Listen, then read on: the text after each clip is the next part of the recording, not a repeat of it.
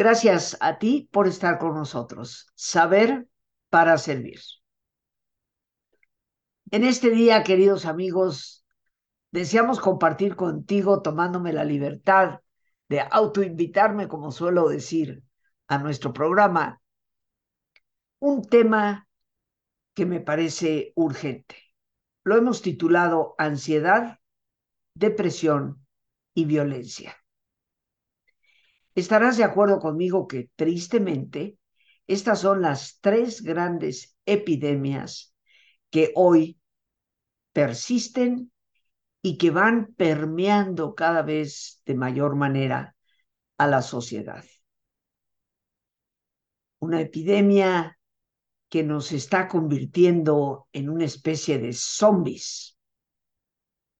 Hace pocos días, queridos amigos, tuve que realizar un examen de mi vista y acudí a un doctor que se me había recomendado, en donde me hicieron las preguntas de entrada que siempre se hacen en una consulta médica. Y una de ellas era, ¿qué medicamentos toma? Mi respuesta fue ninguno, porque es la verdad. No tomo más que algunas vitaminas por la mañana y gracias a Dios, ninguna otra cosa. La enfermera me, me quedó mirando. ¿Nada? Sí, nada. Volvió a ver las preguntas ya contestadas. Mi edad, 73 años de edad. Me miró y me dijo, pero qué maravilla. Es rarísimo el que una persona de su edad no tome ningún tipo de medicamento. Y yo pensé para mis adentros, queridos amigos, que en mis épocas, y me refiero cuando era niña o adolescente, tal vez eso era lo más común. No recuerdo a mi propia madre estar tomando medicinas de ningún tipo. Y generalmente las personas a nuestro alrededor no acostumbraban a hacerlo. Hoy lo más común es que las personas tomen pastillas para todo. Inclusive, también coincidiendo con esta cita médica, tuve un muy afortunado y feliz encuentro con una chica muy joven de 20 años de edad que salía fuera del país a iniciar estudios en el extranjero. Y me comentaba que bueno, se preparaba para su viaje del día siguiente, un viaje de aproximadamente 10 horas, y que ya se había previsto con una pastillita para dormir en el avión. Me quedé verdaderamente sorprendida. Dije, pero ¿cómo? ¿Necesitas pastillas para dormir? Bueno, es que en el avión a veces me cuesta trabajo. No dije más nada, por considerar que no me correspondía hacerlo, pero sí me pregunté en mi propio interior, ¿qué nos está pasando? Y creo que la respuesta es precisamente esta tremenda epidemia que tenemos de estas tres o estos tres malestares, más bien dicho. La ansiedad, la depresión y la violencia. Están íntimamente conectados, queridos amigos, aunque nos parezca casi increíble. Pero empecemos por definirlos un poco.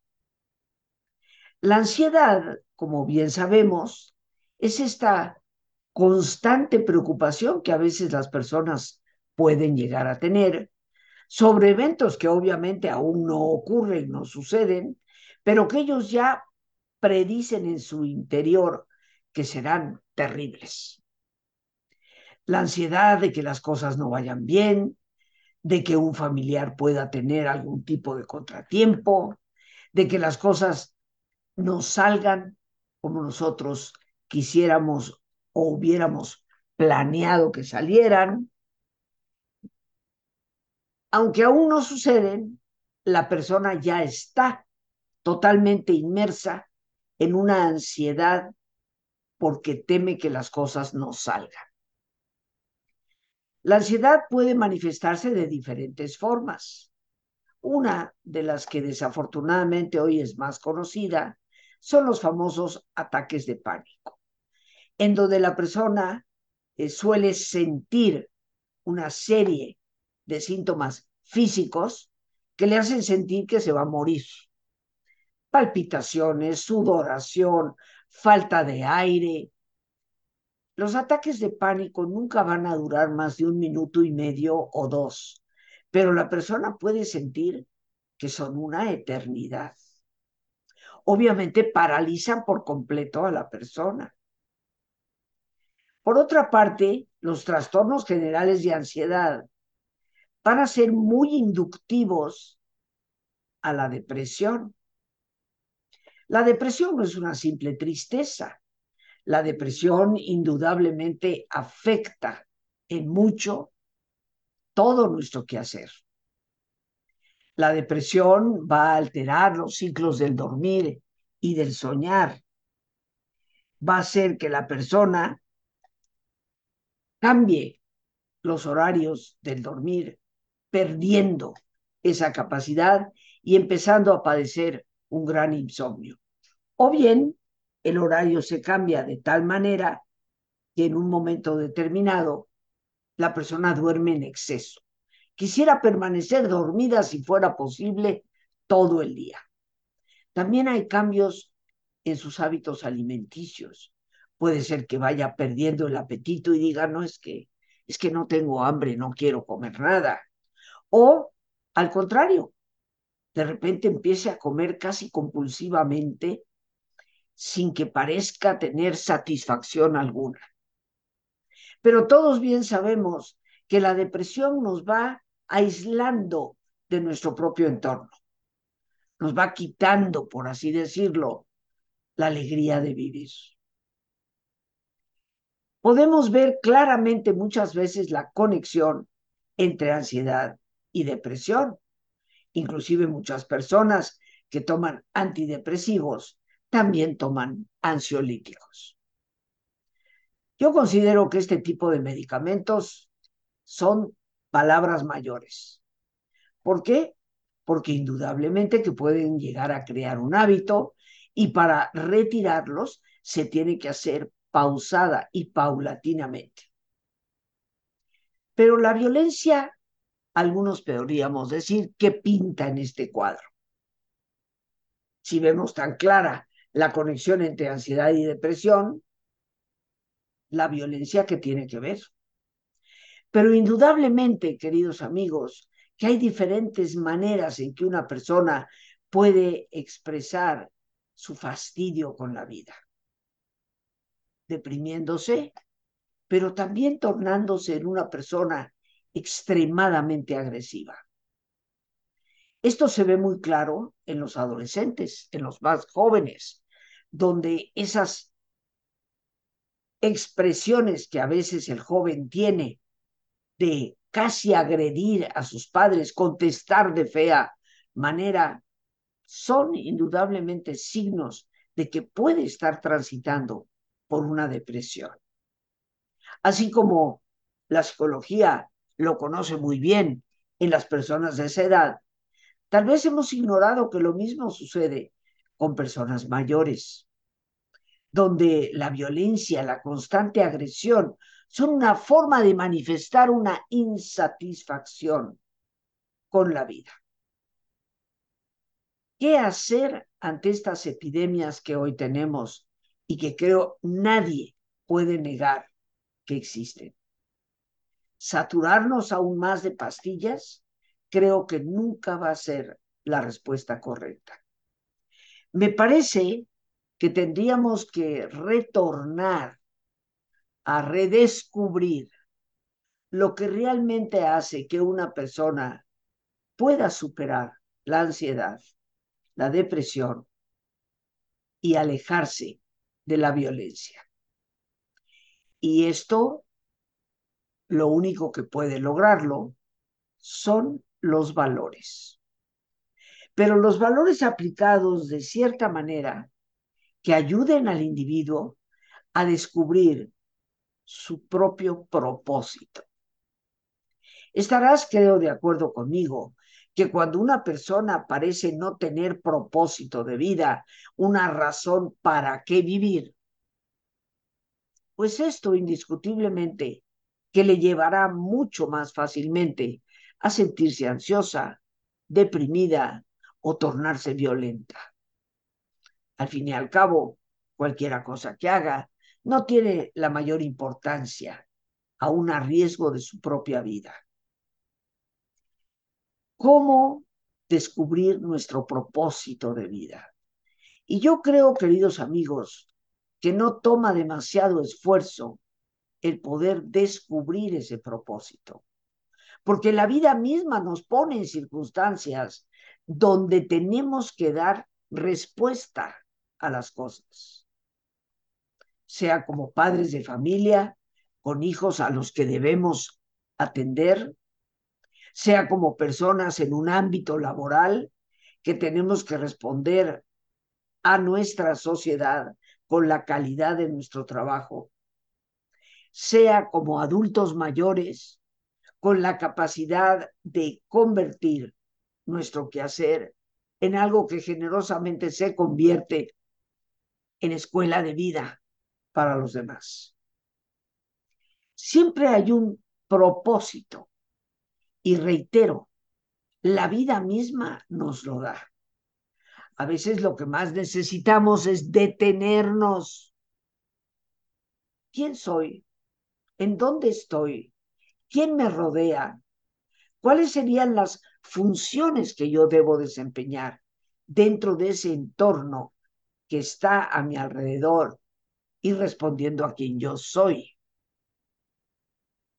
Creo que en el momento en que una persona se haga esas preguntas, descubrirá que de acuerdo a quién es, de acuerdo al entorno que le rodea, hay cosas que puede llegar a realizar.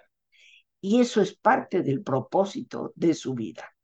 Cada uno de nosotros, como diría el principito, hemos sido plantados donde podamos florecer. Así que yo te invito a cuestionarte. ¿Quién eres? ¿Qué capacidades tienes? ¿En qué entorno te encuentras? ¿Qué responsabilidades hay a tu alrededor que te puedan corresponder a ti? Y si tan solo nos detenemos a cuestionar esto, encontraremos propósito para nuestra vida. En la medida en que una persona pueda efectivamente darse cuenta, ser consciente del propósito, habrá un resorte interno que le ayude a ir saliendo de ese tipo de situaciones ansiosas, depresivas o violentas. Hay ocasiones en que la misma violencia nos está indicando que debemos de cambiar, que tal vez el entorno en el que nos encontramos no es el correcto para nosotros y enfrentar con valor y con decisión la necesidad de hacer cambios. Por otra parte, en el momento en que una persona descubre propósito, buscará el cómo salir adelante ir más allá de ese profundo sentimiento de tristeza que genera una depresión para poder actuar. Es obvio que en la medida en que una persona se determina a actuar, podrá también ir venciendo muchos de sus miedos que generan ansiedad. Me parece que efectivamente el verdadero antídoto para esta epidemia que hoy tenemos de ansiedad, de depresión y de violencia está en la capacidad que cada uno de nosotros tenga para redescubrir su propósito de vida y de esa manera descubrir su propia misión. Tal vez una de las cosas, me parece, uno de los errores más comunes es que cuando se habla de la misión personal que cada uno de nosotros debe llevar a cabo, generalmente solemos pensar en términos magnánimos, concebir la misión como lo que hizo Gandhi o Nelson Mandela o Winston Churchill en su campaña para ganar la guerra. Y nosotros mirándonos a nosotros mismos, diciendo, pero, pero es que yo no ocupo un sitio en donde una misión se justifique. Pero la realidad es que todos venimos aquí, a este mundo y vida, con una misión por cumplir. Pequeña, mediana o grande, pero hay que cumplirla. Recordemos como en algunas ocasiones lo he dicho, hablando del buen vino, tan importante es ser una tinaja para contenerla como ser el vaso pequeño para poderla beber. Y cada uno de nosotros es como un receptáculo de diferente tamaño, pero cada uno de ellos necesarios para la vida. ¿Cómo puede una persona llegar a descubrir su misión? Pues bien, si nos hemos centrado en descubrir el propósito, que tiene que ver con concebirnos en la realidad de quién somos, en qué entorno nos encontramos. Descubrir la misión también responderá a ser lo suficientemente conscientes de cuáles son nuestros dones, talentos, capacidades naturales, las que espontáneamente se manifiestan y que seguramente se han manifestado en nuestra vida desde que éramos pequeños. Porque ya desde que somos niños, queridos amigos, se puede apreciar que el niño tiene ciertas facilidades para algunas cosas y no para otras. ¿Te has detenido a pensar qué capacidades, talentos o facultades naturales en ti se pueden manifestar sin que tengas que hacer un mayor esfuerzo. Todos tenemos esas capacidades. Y creo firmemente, estoy completa y absolutamente convencida de ello, que la misión de cada uno de nosotros está en donde podamos desplegar esas capacidades, esos dones y esos talentos de manera fluida. ¿Cuál es tu don natural? Eso hoy también te invito a cuestionarlo. ¿Cuáles son las capacidades que en ti surgen casi de manera espontánea? O por lo menos que al ponerlas en acción no se te dificultan. Nuestra misión siempre tendrá que ver con el uso de nuestras capacidades naturales, los dones y talentos que naturalmente hemos recibido y que nos lleven al utilizarlos a sentir fluir. El concepto de fluir, como seguramente tú lo sabes, es un concepto relativamente, lo pongo entre comillas, nuevo en la psicología. Originalmente de la investigación de Mijael Csikszentmihalyi, uno de los padres de la psicología positiva, que nos habla de que fluir es ese estado donde la persona hace algo, desarrolla algo, y parece ser que el tiempo no pasa. Te podrías quedar horas enteras haciéndolo, hasta que alguien tal vez venga y te diga, oye, oye, y ya son las nueve de la noche. Pero ¿cómo? No me di ni cuenta. Eso es un estado de fluir. Y seguramente entre tus talentos, dones, capacidades, que son diversos, hay algunos que te hacen fluir, otros no tanto, aunque de forma natural los tengas. Entonces hoy te pregunto también, no solamente qué dones, capacidades o talentos naturales posees, sino cuáles de ellos, al usarlos, al ponerlos a trabajar, te permiten fluir e involucrarte al 100, como hoy se dice, en lo que estás haciendo. Justo ahí, en la respuesta que des esa pregunta, puedes descubrir tu propia misión.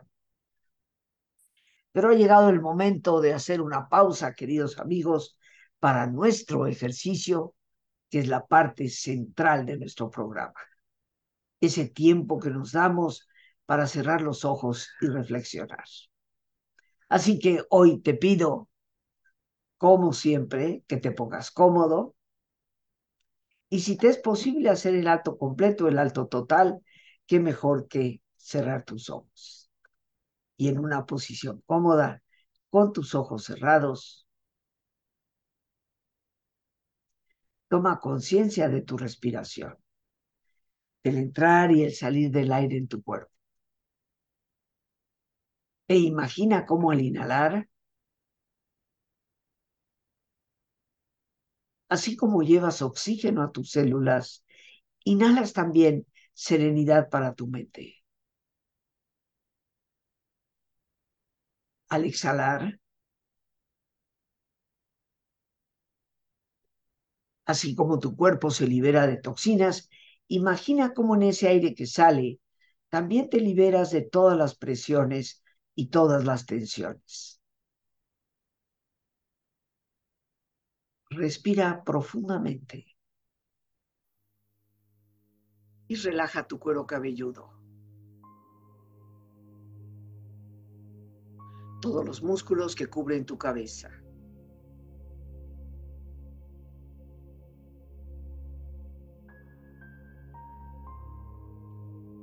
Relaja tu frente. Siente la piel, la vibración de la piel que cubre tu frente.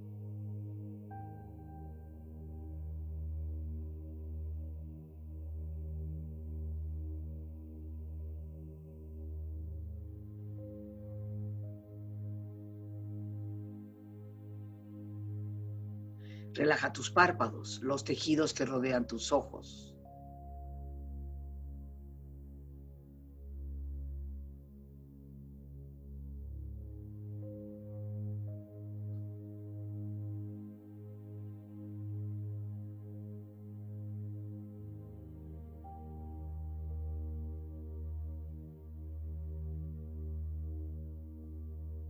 Relaja tus mejillas, toda la piel, todos los músculos que cubren tu cara.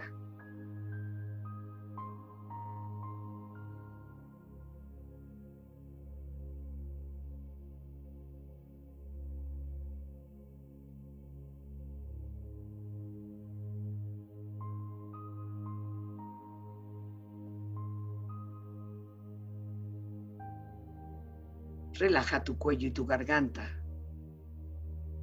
Siente su flexibilidad, equilibrio, balance.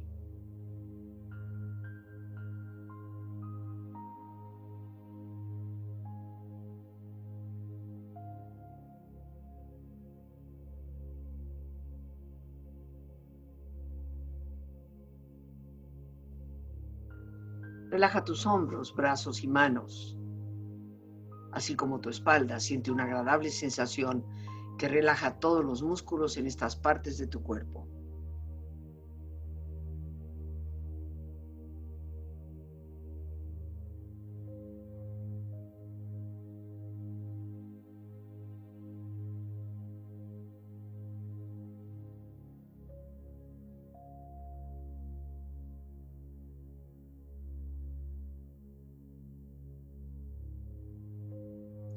Relaja tu pecho exterior e interiormente, relajando todos los músculos, imaginando a todos tus órganos internos funcionar rítmica y saludablemente.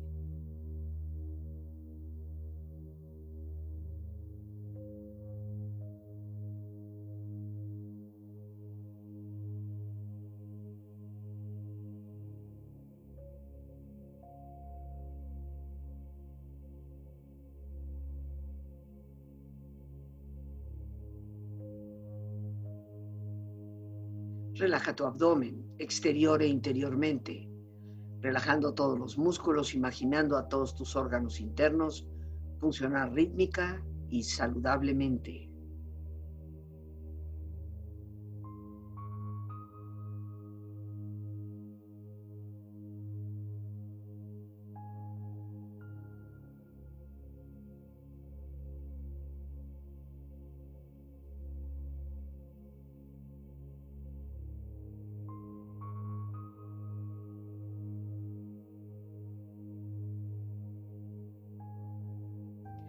Relaja tus muslos, tus rodillas, siente la piel, la vibración de la piel que cubre estas partes de tu cuerpo.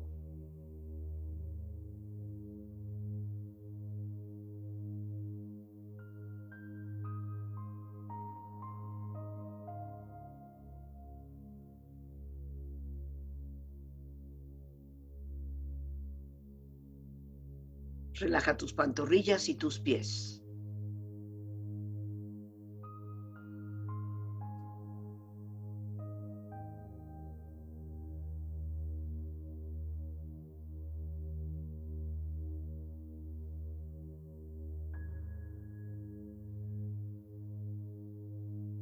Con tu cuerpo profundamente relajado, proyecta en tu mente la imagen de un lugar ideal para el descanso. Imagina los colores, los sonidos, los aromas. Es una escena de belleza y paz. Siente estar ahí.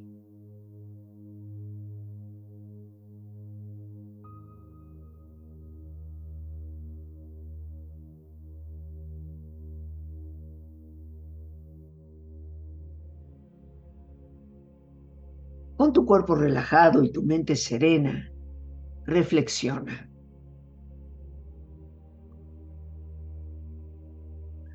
Tu misión se aclarará solo cuando puedas mirar dentro de tu propio corazón. Quien mira afuera, sueña. Quien mira adentro, se despierta.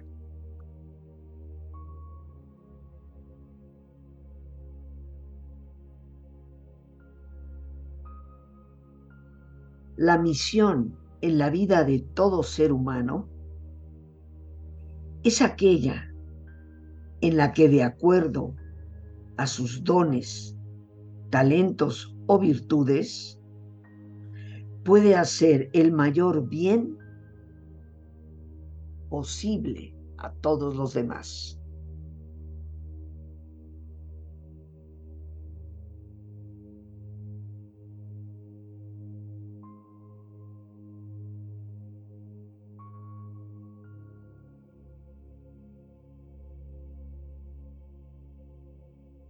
Tu misión personal, tu razón de ser, tu cometido, ¿qué harás para conseguirlo?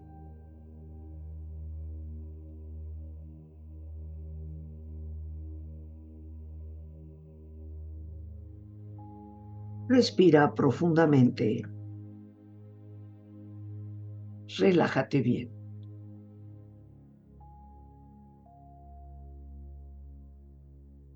Y con esta experiencia empieza lentamente a estirarte, brazos, manos, piernas y pies, moviendo tu cuello, bostezando si lo deseas, haciendo que tu cuerpo retome su nivel de actividad habitual hasta muy lentamente abrir tus ojos. Ojos abiertos, bien despierto, muy a gusto, bien descansado y en perfecto estado de salud, sintiéndote mejor que antes. Pues ya bien descansados, queridos amigos, continuamos con nuestro tema del día de hoy y quiero aprovechar la oportunidad para invitarte. Porque ciertamente que para poder combatir estas grandes epidemias que hoy padecemos de ansiedad, depresión y violencia, necesitamos retomar el propósito de vida y redescubrir nuestra verdadera misión. Muy afortunadamente la psicología hoy nos da herramientas útiles y efectivas para poder transitar por el camino de ese descubrimiento. Y te invito para que los días lunes 24 y martes 25 de este mes de abril me acompañes en un taller que voy a impartir en línea vía Zoom titulado Sentido, Misión y Propósito. Te invito a participar en un taller con técnicas prácticas que te ayuden a descubrir ese propósito, esa misión de vida que le da absoluto sentido a tu existencia y que te rescata para nunca caer en estados de ansiedad, depresión o manifestar tu sinsabor de vida a través de la violencia. Ojalá me des la oportunidad de servirte en este corto pero efectivo taller día lunes 24 y martes 25 de este mes de abril de 7 de la tarde a 9 de la noche. El teléfono para informes es el 55 37 32 91 04. Teléfono que por supuesto nuestra productora está poniendo ahí ya desde hace un momento en la pantalla para que tomes nota de él. Yo de antemano agradezco tu confianza en mi trabajo y espero tener el privilegio de encontrarte el 24 y el 25. Pero bien, continuamos, queridos amigos, con nuestro tema de este día para cerrarlo. Y ciertamente que uno de los temas importantísimos que subyacen al propósito y la misión son los valores. Los valores son un eje fundamental porque en la medida en que ese propósito de vida está relacionado a los valores relevantes, importantes para la dignidad de la persona, en esa medida el propósito nos ayudará a descubrir esa misión dones, talentos, capacidades que nos han sido obsequiados gratuitamente para cumplir una misión y un propósito. Cuando nosotros no efectuamos, no utilizamos esos dones y talentos fundamentados en valores, terminamos haciendo cosas que aunque nos resulten fáciles, nos llevan a la larga a un callejón sin salida y fundamentalmente a una profunda infelicidad. Los valores indiscutibles que tienen que estar presentes, como el amor, la verdadera humildad, que no significa sumisión, sino el caminar por la verdad, reconociendo dones, talentos, así como errores para corregir. En la medida en que los auténticos valores de la responsabilidad, la honestidad, la justicia, se hagan presentes en nuestra vida, podremos ir superando esta terrible epidemia que hoy padecemos y que está literalmente sumergiendo a nuestra sociedad en un constante malestar. Sentido, misión y propósito que todos debemos tener, descubrir y redescubrir. Yo espero que me brindes la maravillosa oportunidad el día 24 y 25 de este mes de 7 de la tarde a 9 de la noche, para realizar ese viaje de autodescubrimiento tan fundamental para nuestra vida. El teléfono 55 37 32 91 04. El 52 que puede estar por delante para las personas que nos escuchan más allá de nuestras fronteras es la clave del país, México. Bien amigos, pues por el día de hoy no me queda más que dar las gracias a Dios por este espacio que nos permite compartir, las gracias a nuestra productora, Lorena Sánchez, y a ti, el más importante de todos, una vez más. Gracias, muchas gracias por tu paciencia al escucharme y por ayudarme siempre a crecer contigo. Que Dios te bendiga.